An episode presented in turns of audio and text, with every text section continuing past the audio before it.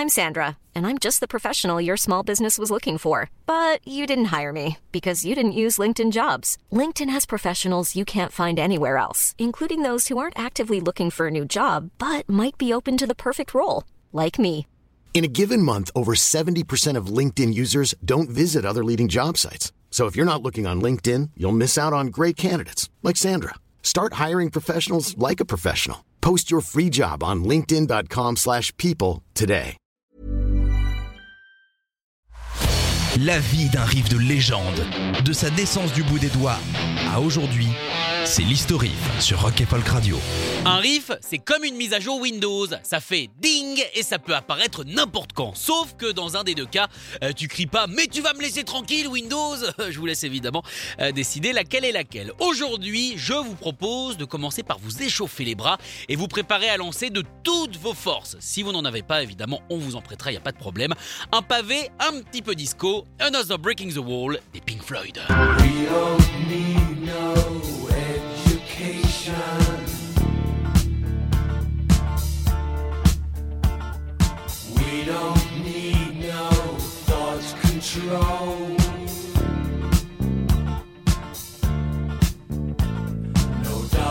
Sortie le 30 novembre 1979, cette chanson hommage au BTP, absolument pas, se trouve sur l'album mythique des Pink Floyd, The Wall, un album concept qui nous plonge dans la vie de Pink, enfin euh, non pas elle, euh, enfin quoi que ça n'a jamais été vérifié, euh, mais normalement non, je crois pas.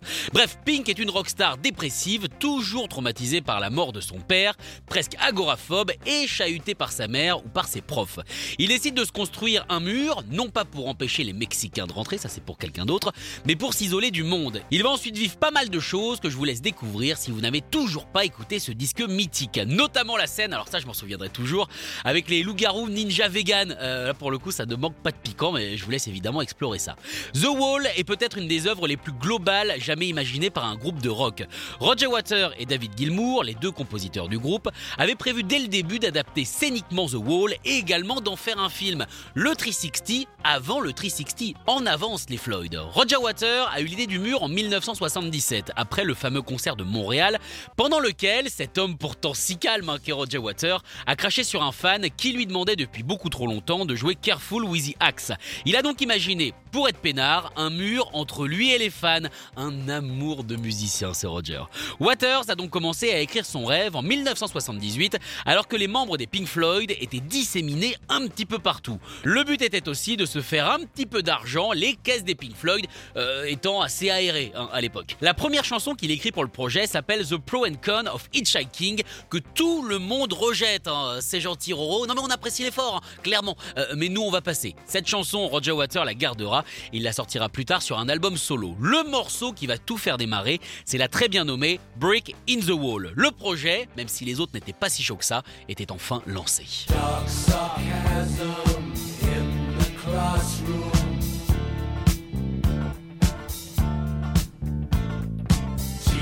Teacher, leave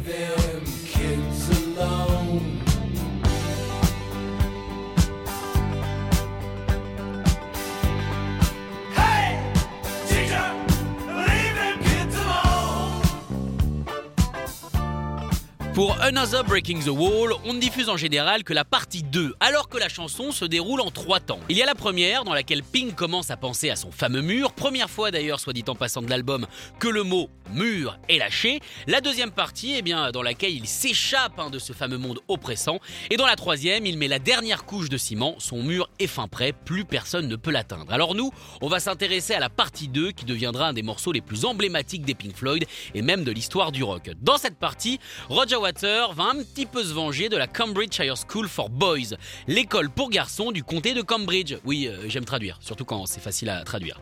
Waters a toujours détesté les profs de cette école. Selon lui, il servait juste à surveiller les enfants, les empêcher de vivre et surtout ne leur apprenait absolument rien. Par contre, ce qui pourrait passer pour une chanson euh, antiscolaire, l'école c'est nul et tout, eh bien n'en est pas une. Waters l'a souvent dit, il est lui-même un pro-éducation, un pro-école. Le refrain, si vous écoutez bien, est une double négation donc ça s'annule. On n'a pas besoin d'une non-éducation qu'on peut transformer en on a besoin d'une éducation. Il trouve que celle donnée dans les années 50 était affreuse, les profs étaient mauvais et exigeaient presque une rébellion de la part des élèves. Ah, dire que nous on voulait juste deux fois des frites par semaine. Non mais il y a des combats qui se diluent. hein. Après l'éducation n'était qu'un exemple pour Roger qui en fait une chanson de rébellion globale, une rébellion contre le gouvernement et contre n'importe quelle personne de pouvoir qui dans ses décisions et dans ses actes a tort. Et quand on y réfléchit, ça fait pas mal de monde. hein. Va falloir trouver pas mal de pavés. Si vous en avez, euh, on est intéressé. euh.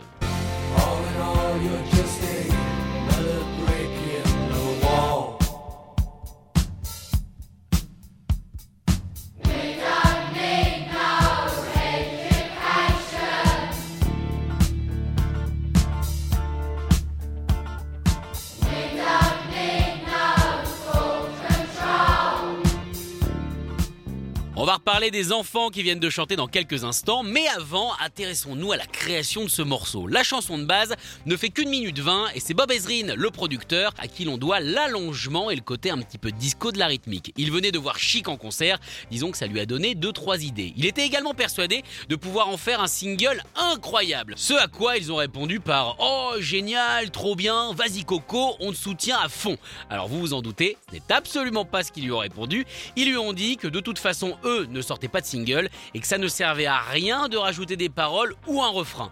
Bob a terminé par insister et le groupe a fini par céder en lui disant que s'il voulait perdre son temps, eh ben ça le regardait. Ils ont donc quitté le studio et ils ont laissé Bob en charge. Il a donc, comme je le disais, changé la rythmique, mais surtout il a sorti sa botte secrète, les enfants, chose qu'il avait déjà faite avec Alice Cooper, ce School's Out, on s'en souvient. Il a donc contacté une école d'Islington qui contre, euh, bah, contre rien d'ailleurs, ils se sont fait avoir, a envoyé 23 élèves qui en à peine 40 minutes ont claqué un des refrains les plus connus de l'histoire de la musique.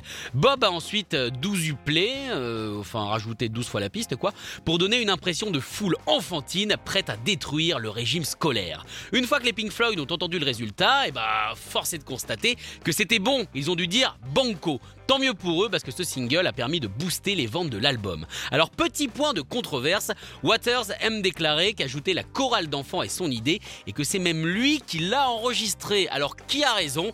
Eh bien je pense que personne ne pourra euh, jamais nous le dire, hein. ça restera dans les secrets de l'histoire du rock. On passe aux reprises, oui, allez, mais attention, pas celle de Korn, non parce que je vous respecte. On va plutôt s'intéresser à celle de notre habitué, notre invité d'honneur, Richard Cheese.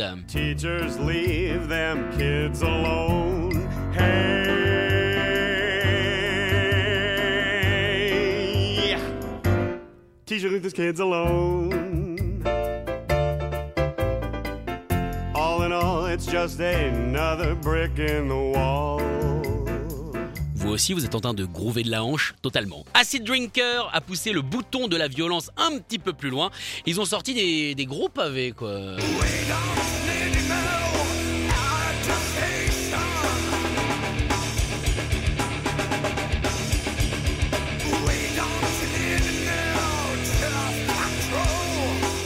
Allez, après ce petit pogo, je vous propose quelque chose d'un peu plus calme. Je vous propose maintenant finalement de prendre un cigare, de vous installer dans un club en cuir et de laisser les Pink Turtles agir. Oh là là, hmm, ça rime.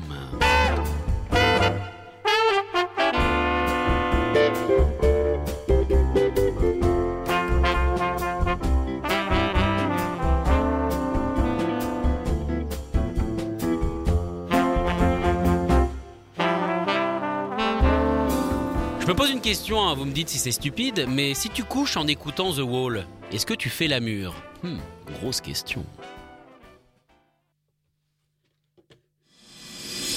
Retrouvez l'historif en podcast sur rock'n'folk.com.